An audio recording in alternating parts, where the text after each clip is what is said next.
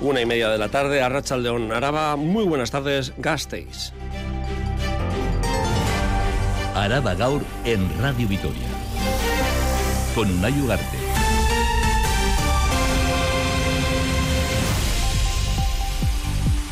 Fuerte presencia policial en Gasteiz por la visita del Maccabi de Tel Aviv, que esta noche se enfrenta al Basconia en el Bues Arena, un duelo que presenta incógnitas deportivas para el Club Azulgrana y las que hablaremos en el tramo de deportes, y otras políticas para la organización y el ayuntamiento debido a la gestión de la seguridad de un partido en el que están previstos varios actos de protesta. En la ciudad hay diferentes pancartas ya colocadas en carreteras y puentes para protestar por la presencia del equipo israelí y contra la guerra en la franja de Gaza. El ayuntamiento de Gasteiz ha triplicado sus patrullas de policía local para controlar el tráfico en la capital. Iñaki Gurtubay, concejal de seguridad. Muchísimos recursos de la policía local hoy lo vamos a tener dedicados a que todo salga bien en este evento deportivo. O sea, los dedicados al tráfico en esa zona prácticamente se han triplicado hoy.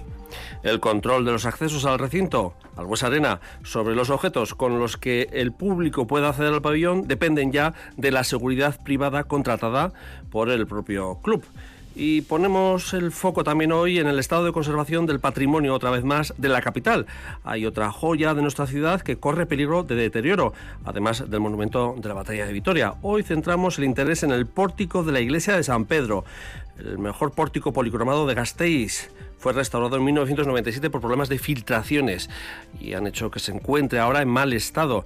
Casi tres décadas después de su intervención, desde la empresa de restauración PETA denuncian que está abandonado. Dolores Sanz está ahí olvidada, con la red rota, los pivotes que ponen en todos los sitios para que no se aparque. Fíjate qué curiosidad, que de ahí los han quitado para que es la zona más ancha de la calle para que las furgonetas aparquen. Y toda esa contaminación está repercutiendo en el pórtico y de un edificio que es patrimonio a uno futurible. Esta mañana, además, el ayuntamiento ha firmado el acuerdo urbanístico que permitirá la llegada de EDA, Trains and Wine Campus, al Aqua, a la parcela ubicada junto a la estación de autobuses. Una parcela de 8.610 metros cuadrados de titularidad municipal que acogerá un edificio de nueva construcción de 4.000 metros cuadrados ubicado entre las calles Donostia y Rafael Alberti. Y en deportes, Rafa Munguía, Arrachaldeón. Arrachaldeón hay. Partido del Vasconia de máxima dificultad esta tarde-noche en el Hues Arena contra el Maccabi. Más si cabe con las bajas que tiene el equipo. Una de última hora. Es duda Matt Costello con ese problema en el eh, tobillo. Tadas Edekerskis que sufre una lesión muscular en la cara posterior de su muslo derecho.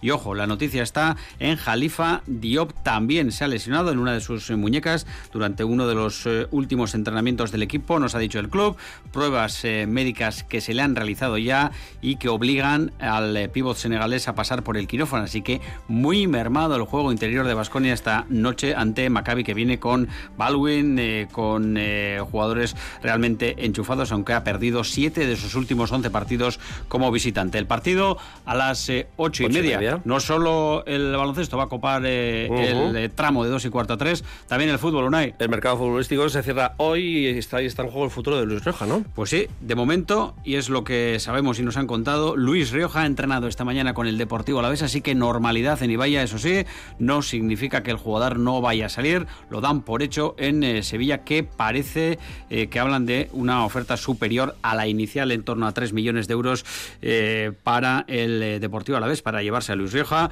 Va a ser realmente emocionante lo que ocurre hasta hasta las 23 horas y 59 minutos de esta noche. Jornada deportiva emocionante en general. Es que te casco, Rafa María. Es 1 de febrero. ¿Cómo corre el tiempo? Ya estamos a 1 de febrero de 2024. Esto es Araba Gaur en Radio Vitoria. En la realización técnica de audio, nuestro compañero Gorka Torreúcar. Y al micrófono, este que os habla, una Yugarte Zumárraga. Un día más, es que ricasco por elegirnos para estar al día sobre lo que acontece en el territorio y en Gasteiz. Araba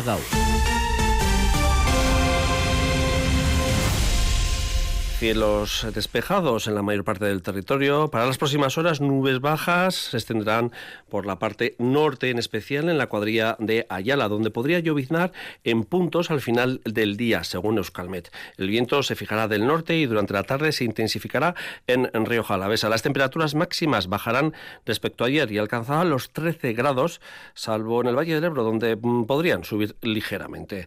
En cuanto a las carreteras, atención en la Nacional 622 a la altura de Cigoitia, dirección Bilbao, precaución, un camión averiado ocupa el carril derecho. Por lo demás, normalidad en la red viaria a la mesa. Y entramos ya en materia informativa y sobre todo el tema que centra la jornada hoy deportiva, pero fuera ya más allá de lo deportivo, porque el Maccabi llegó de Tel Aviv, llegó ayer a Vitoria-Gasteiz en medio de un importante despliegue de seguridad conformado por la Archanza, la policía local y los recursos propios del club israelí, que esta tarde a las ocho y media, como decíamos, se enfrenta al Vasconia.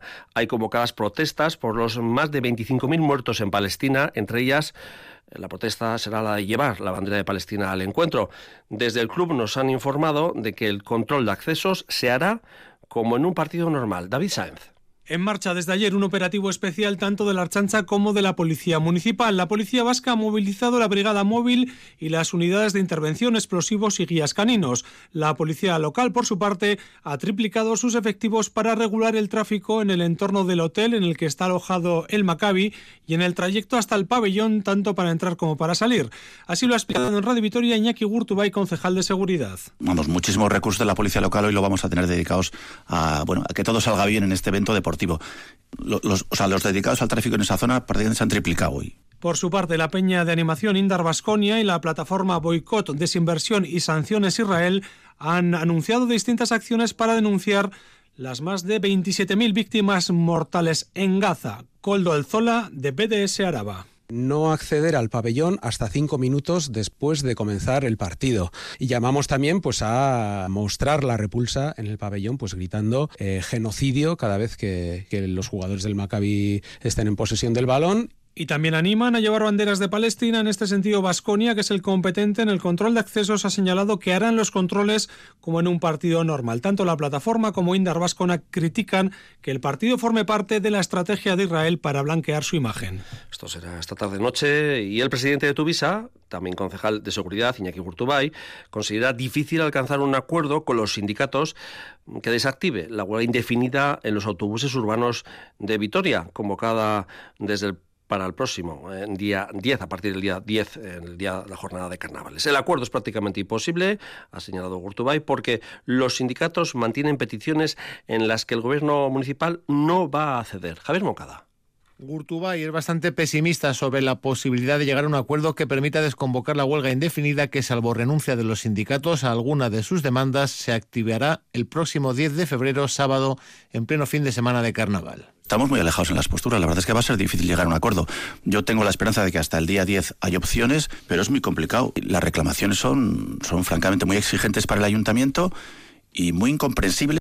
El presidente de Tuvisa no está dispuesto a ceder en reivindicaciones sindicales como la de compensar con más días libres a la plantilla si la jornada laboral supera las ocho horas, porque de media trabaja menos tiempo y recuerda que prácticamente tienen unas condiciones inmejorables. Están planteando en unos términos la negociación complicada, es decir, eh, como puedo hacer una huelga, como la huelga va a afectar mucho a los ciudadanos y como los políticos tenéis ahora unas elecciones, pues vais a ceder. La ciudad no tiene que conceder mejores condiciones a las que ya tienen los trabajadores de Tuvisa, que insisto, tienen buenas condiciones. Tienen anualmente tres meses de vacaciones, tienen un mes de vacaciones todos, tienen tres quincenas de vacaciones durante el año, tienen seis días de libre disposición, tienen 26 horas para asuntos sindicales y en función de la antigüedad hasta 10 días más cada trabajador. En cualquier caso, Gurtubay asegura estar dispuesto a seguir negociando antes del día 10 y también después. Y el, el Ayuntamiento de Gasteiz, en colaboración con Ecobridio y Ecoembes, ha lanzado la segunda edición de la campaña Bicicla tú, Recicla. A partir del 12 de febrero se impartirán charlas en centros escolares para concienciar al alumnado de entre 16 y 18 años sobre la importancia de reducir, reutilizar y reciclar residuos urbanos. Pascual Borja, concejal de Gestión Ambiental, ha destacado que en esta edición la campaña llegará a más estudiantes. Los 1.840 alumnos y alumnas suponen un incremento del 16% respecto al año pasado y las 85 aulas que se visitarán suponen un 9% de incremento frente a las 77 del año pasado. Lo mismo sucede con el número de centros, que pasa de los 14 de hace un año para llegar a los 20 y esta mañana se ha formalizado el acuerdo urbanístico entre el Ayuntamiento de Gasteiz y el Basque Culinary Center que permitirá la construcción de las nuevas sedes de EDA, Drink and Wine Campus, aquí en Vitoria-Gasteiz. y Barrondo. La alcaldesa de Gasteiz, Maider Echevarría, y José Mari Aizega, director del Basque Culinary Center, han firmado un protocolo de intenciones para que este centro culinario pueda construir en una parcela de titularidad pública del Aqua, la que será la nueva sede del EDA Drink and Wine Campus. La alcaldesa ha celebrado la formalización del acuerdo. Hoy ponemos en marcha un proyecto estratégico que será un motor económico para nuestra ciudad porque va a contribuir a la proyección internacional de Vitoria-Gasteiz, va a atraer talento y va a generar empleo y nos va a poner a Vitoria-Gasteiz en el mapa. Este documento establece que el consistorio se compromete a realizar los trámites necesarios para que el Basque Culinary Center levante su edificio sin ningún coste. A cambio, en un futuro, el BCC integrará al ayuntamiento en el patronato de la Fundación EDA. Es que el casco irá de la inclusión del monumento de la batalla de Victoria en la lista roja Hispania Nostra, que dimos cuenta la semana pasada aquí en Radio Victoria, ha abierto el debate sobre el estado del patrimonio de Gasteiz. Hay otra joya en nuestra capital, en nuestra ciudad, que corre peligro de deterioro. La empresa de restauración Petra pone el acento en el estado actual de conservación del pórtico de la iglesia de San Pedro, un pórtico policromado único que no se mantiene en condiciones. Más datos, Edurne Castro. La iglesia de San Pedro tiene la mejor portada policromada de la ciudad, un exponente del arte gótico en el norte de España. Fue restaurada en el año 1997, pero problemas de filtraciones han hecho que se encuentre en mal estado. Casi tres décadas después de esa intervención, denuncian desde la empresa de restauración Petra que se ha abandonado, tanto incluso que se han retirado los pivotes que impedían a los coches aparcar al lado. Dolores Sanz. La portada policromada más importante que hay en Vitoria está ahí olvidada, con la red rota, los pivotes que ponen en todos los sitios para que no se aparque. Fíjate qué curiosidad, que de ahí los han quitado para que es la, zona más ancha de la calle para que las furgonetas aparquen. Y toda esa contaminación está repercutiendo en el pórtico. No hay más que pasar por delante y, a mí por lo menos me cae el alma a los pies. Cada vez que paso por delante de San Pedro y me acuerdo de cae la portilla, además todo lo que peleó ella por, por ese pórtico. Profesionales de la restauración reclaman planes a largo plazo, más allá del color de cada gobierno, para mantener el patrimonio a la vez y evitar situaciones de abandono también en otros puntos. Se le colocó una res a la Virgen que está en la fachada del hospicio, que también pasas por delante de la fachada del hospicio, y esa red que ya la coloqué yo hace 20 años, ahí sigue, cada vez se cae un poquito más la cara del niño, creen que hace falta un ente dentro del Ayuntamiento de Vitoria, como en su día fue la Agencia de Renovación Urbana, que se ocupe del patrimonio de Gasteiz. Y ha entrado en funcionamiento el nuevo depósito de agua, nos vamos al territorio, de Leciñana del Camino, una infraestructura que con ella se asegura el abastecimiento a este núcleo de población. Además, esta actuación se verá completada a corto plazo con las obras de renovación de infraestructuras urbanas que llevará a cabo la Junta Administrativa de, este, mm, de esta localidad del municipio de Lantarón. Nerea García. Esta infraestructura hidráulica permite garantizar el abastecimiento a ese núcleo de población y que además también facilitará a futuro la conexión de Leciñana del Camino al sistema Sobrón junto a otros núcleos como Molinilla y Caicedo de Yuso. Además del nuevo depósito, las obras han incluido la renovación de la anterior conducción de agua bruta en fibrocemento y la nueva conducción de impulsión para esa futura conexión de Molinilla al sistema de Sobrón. Amaya Barredo, diputada de Sostenibilidad. Nos permite garantizar el abastecimiento futuro de agua de estas tres localidades y hacerlas más resilientes frente al cambio climático, dado los eventos climatológicos extremos que estamos sufriendo últimamente. De esta manera resolvemos también el problema actual de infraestructuras insuficientes y obsoletas en Leciñena que están generando también problemas de calidad del agua abastecida. Leciñana del Camino actualmente aprovecha una concesión de agua desde el manantial de Fuente Molinilla y un sondeo perforado por el Servicio de Aguas de la Diputación. Este agua del manantial sirve para abastecer al pueblo durante la mayor parte del año, aunque durante el verano, cuando el caudal se reduce y la calidad del agua también, se bombea el agua del sondeo hasta el depósito. Y el Partido Popular de Araba presentará diferentes iniciativas, tanto en Juntas Generales como en el Parlamento Vasco, para la mejora del aeropuerto de Foronda. El presidente presidente del Partido Popular, Iñaki Oyarzábal, el Partido Popular de Araba, denuncia que la situación de la terminal del aeropuerto está eh, deteriorada y que necesita más servicios adaptadas a las necesidades actuales. Además, añade que la conexión Vitoria-Foronda-Loyu la que conecta con el aeropuerto de Vizcaya, de Bilbao, se está dilatando en el tiempo y que es necesaria una solución cuanto antes. Y por último explica que el parking precisa una ampliación, el parking de Foronda, y que no debería ser de pago. Iñaki Garzaba, al Partido Popular. Creemos que Foronda debe ser también una prioridad de las administraciones, que si este aeropuerto está en disposición de dar un salto en la captación de vuelos, de nuevos destinos y de más pasajeros, necesitamos una nueva terminal, más servicios aeroportuarios, una mejor conexión y una ampliación del parking con la garantía de que siga siendo un parking gratuito. Y el gobierno vasco mejorará la red AOL-CUSAREA mediante diferentes actuaciones. Por un lado, reforzará las oficinas de Gasteiz y las de Zarautz y Rentería. Y por otro, se abrirán otras cinco más en diferentes municipios de la comunidad autónoma vasca. En total, la red contará con 35 oficinas en Euskadi. Un servicio que en 2023 atendió a más de 23.000 consultas particulares. Nerea García. El perfil de la persona consultante de Aul Cusarea es el de una mujer procedente de Latinoamérica o África de entre 30 y 50 años, un dato que refleja que las mujeres siguen siendo el sector más desfavorecido. En 2023 en Euskadi se atendieron más de 23.000 consultas realizadas por particulares, de las cuales el 14% se atendieron en Araba. En el caso de las consultas realizadas por profesionales fueron 4.276 y del total el 14% se dio en el territorio. Desde el Gobierno vasco se ha querido poner en valor este servicio y es por ello que anuncia mejoras de cara a 2024. Nerea Melgosa, consejera de Justicia y Políticas Sociales. Forzaremos las ya existentes en Gasteiz, Sarautz y Rentería. Es verdad que todo esfuerzo, y sobre todo este, merece sin duda la pena. Para ello, la Dirección de Migración de Asilo ha incrementado este año el presupuesto de Alcusarea en 116.800 euros. Además, se sumarán cinco nuevas oficinas a las 30 ya instaladas en los tres territorios. Bilbo, Donostia, Mutriku, Durango y Ermua contarán a partir de este año con una oficina de la red Aolcus Area. Y vamos con otras informaciones que ha recogido nuestro compañero de la redacción de informativos, Adrián Nicolau.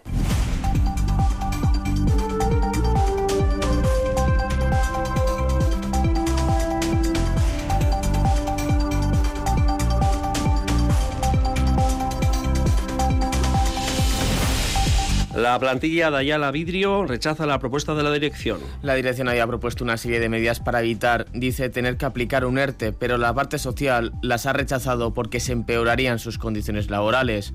Recordemos que en noviembre del año pasado Vidral anunció que cerrará uno de los tres hornos de su fábrica en Laudio, una decisión que afectará a 80 de los 320 trabajadores, el 25% de la plantilla, que la firma Lavesa tiene en esta planta. UGT firma en solitario el convenio del comercio del metal de Araba con su salariales del 25,5%.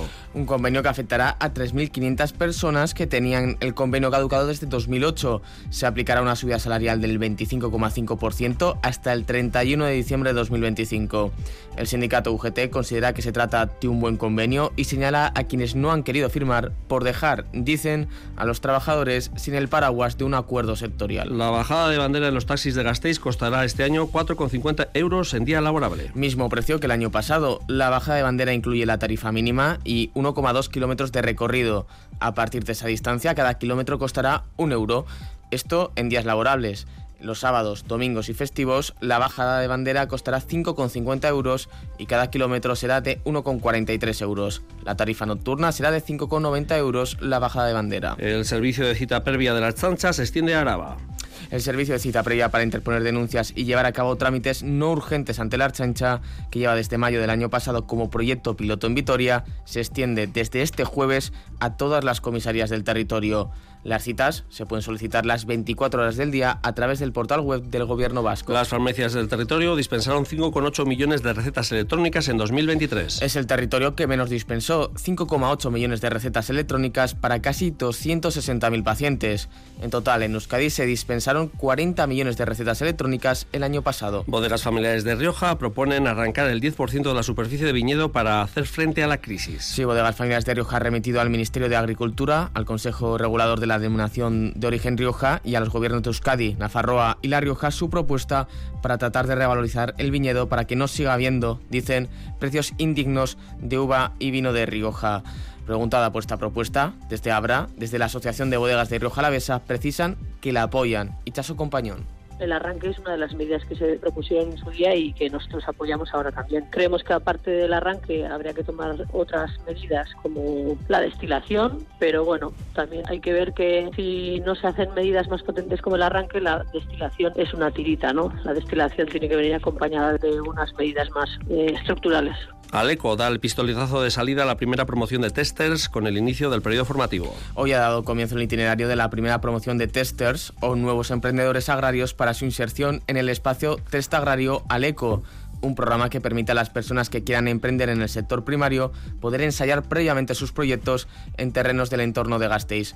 Un grupo de 16 personas componen esta primera promoción. Es que ricasco Adrián y hoy está, se ha inaugurado la exposición El arte de crear en el Centro Cívico de Salburúa en Vitoria-Gasteiz.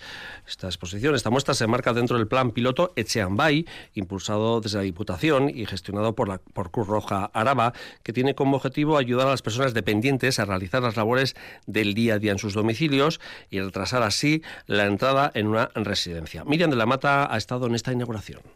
Actualmente son 50 familias las que participan en este programa piloto que se ayuda de nuevas tecnologías como sensores de movimiento, detectores de humo y teleasistencia, entre otras, para dar una atención integral a las personas dependientes se ha dicho, la Diputación es como la madre, ¿no? Bueno, pues quiero que la veáis, no sé si como la madre, la hermana, como un familiar, como alguien de la familia. Para hacer que podamos seguir en nuestra casa el mayor tiempo posible, ha puesto en marcha un programa muy completo que trata de cuidar a las personas que necesitan cuidados y también a las personas que las cuidan.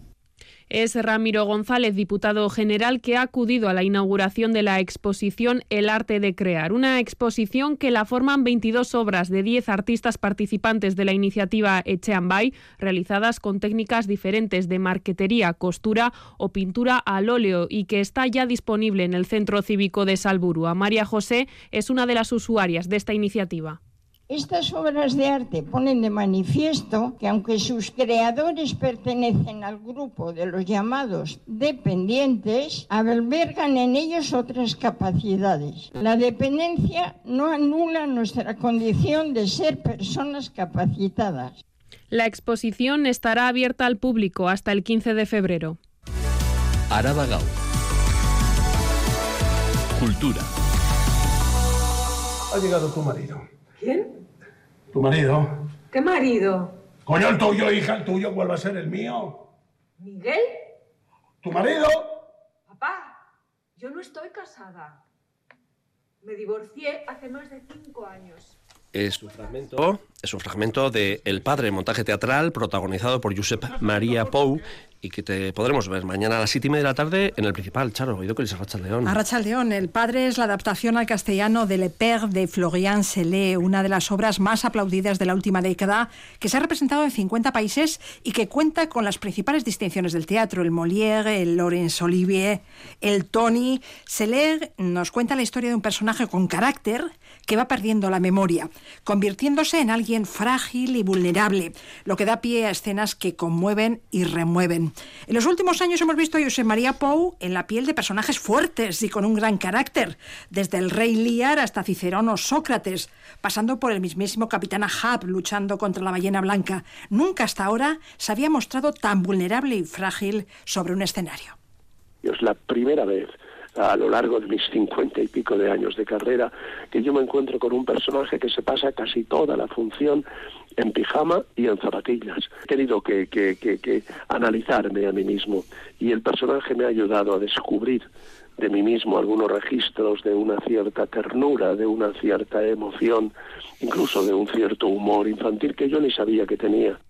Andrés es vulnerable, pero a veces agresivo y violento. En ocasiones lo abrazarías y al rato lo estrangularías. Es el drama de quien sufre la demencia y de los familiares que lo cuidan. El padre, una farsa trágica con piedad y humor.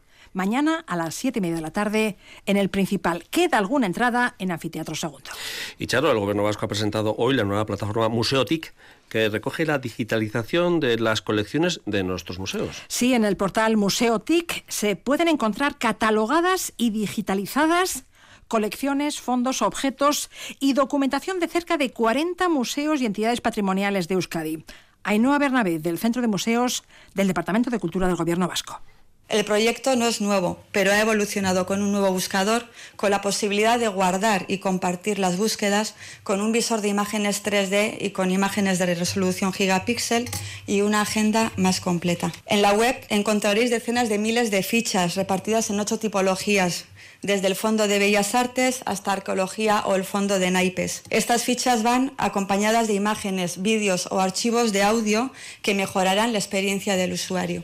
Es una herramienta de trabajo dirigida al personal de los museos y un espacio para la ciudadanía y los agentes culturales que deseen conocer y disfrutar de nuestro patrimonio. Y esta mañana se ha presentado también Arría o Arrilla, según el Euskalki, el primer certamen coreográfico de danza contemporánea en espacios urbanos de Euskadi de la mano de Caldearte y Proyecto La Rúa. Es un concurso dirigido a coreógrafos y coreógrafas e intérpretes profesionales residentes en el Estado.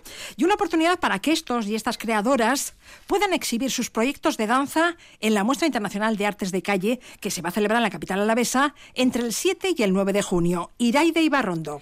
Los y las participantes tendrán que enviar un vídeo de su coreografía y las cuatro mejores serán seleccionadas para actuar en Caldearte el próximo 9 de junio. Aritz López, codirector del proyecto La Rúa, ha destacado la importancia de este tipo de certámenes. Somos muy conscientes de que existe una barrera en la exhibición. No se programa mucha danza, entonces lo que buscamos es un poco romper esa barrera y generar oportunidades para dar visibilidad a todos esos trabajos para calle, que es una especialidad que ya viene durante muchos años existiendo. Y aunque el concurso cuente con premios económicos, no será lo único que ganarán las cuatro propuestas seleccionadas. Eh, residencias artísticas, pueden traducirse también en, en, que les contraten el espectáculo. Entonces estamos, hemos generado ya eh, contactos con diferentes tanto certámenes como festivales nacionales para que abracen y acompañen a, las, a esas cuatro compañías eh, seleccionadas. El plazo de presentación de solicitudes ya está abierto y se cerrará el 17 de marzo. Es que casco iré y repasamos ya la agenda de hoy. En un pueblo con mar, una noche después de un concierto. Los Secretos actúan esta noche en la sala Jimmy Jazz. Después de 46 años en la brecha, siguen llenando recintos y emocionando a varias generaciones. No quedan entradas, Charo. No, acuden en formato de sexteto y anuncian un recital muy cuidado de casi 30 temas, donde no faltarán los eternos, pero a tu lado, Déjame, La calle del olvido, por el Boulevard de los Sueños Rotos o este Ojos de Gata. Álvaro Urquijo tenemos equipos nuevos que se han adaptado a los tiempos para no meter ruido en el escenario y que suene muy bien. Tenemos guitarras que, que, suenan impresionantemente bien, solamente para que cada cosita, cada pequeño detalle sume y merezca la pena. Por supuesto, el repertorio que tenemos es nuestro buque insignia y nuestra fortaleza, ¿no? Esa noche canté al piano. Los secretos en la Jimmy Jazz, hoy a las 9 y cuarto de la noche, y todo está vendido. Y este no es el único concierto programado para hoy.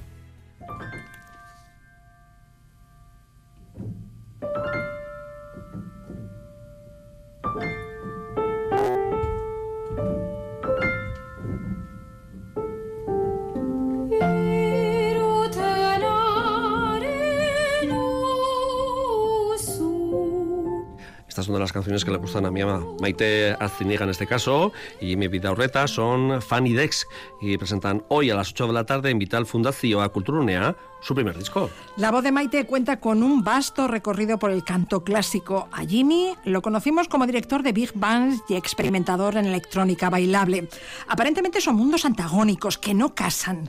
Sin embargo, lo hacen la suma de clasicismo y modernidad funciona.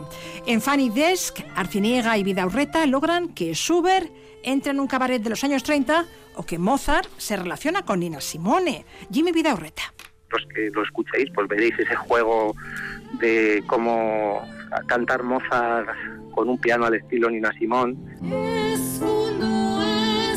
Funny Des está ya disponible en plataformas digitales y en formato de CD, un disco que se presenta hoy a las 8 en Vital Fundación Culturunea. Y continúa el ciclo Cine y Ciencia en Artium. Hoy a las 7 de la tarde se va a proyectar en versión original La Tormenta Perfecta, película dirigida por Wolfgang Petersen y protagonizada por Josh Clooney, Mark Wahlberg y Diane Lane y basada en hechos reales. Once it starts, no force on earth can stop it. They okay? No one knows. Please, God, get them there. Call it the perfect storm. Sí, la tormenta perfecta. En octubre de 1991 tuvo lugar lo que los meteorólogos denominaron la tormenta del siglo. Un fenómeno imprevisto que azotó la costa este de Norteamérica fruto de una insólita combinación de factores. Con olas de más de 30 metros de altura y vientos de 180 kilómetros por hora, la tormenta sacudió el mar con una violencia extraordinaria. La meteoróloga de Euskalmet, Oninche Salazar, será quien presente esta tarde la película y la encargada de contarnos cómo se originó esa tormenta perfecta. ¿Qué factores entraron en juego para generar esa gran borrasca que al final se convirtió incluso en, huracán? ¿Cómo se gestó toda esa situación? Que llevó luego a ese gran oleaje y a esos vientos. Desde el punto meteorológico, intentaré explicarlo de alguna manera un poquito sencilla para que todo el mundo lo pueda entender y no se pierda. Chalo, tormenta perfecta no, pero lluvia necesitamos. Es que ricasco, Agur. Agur.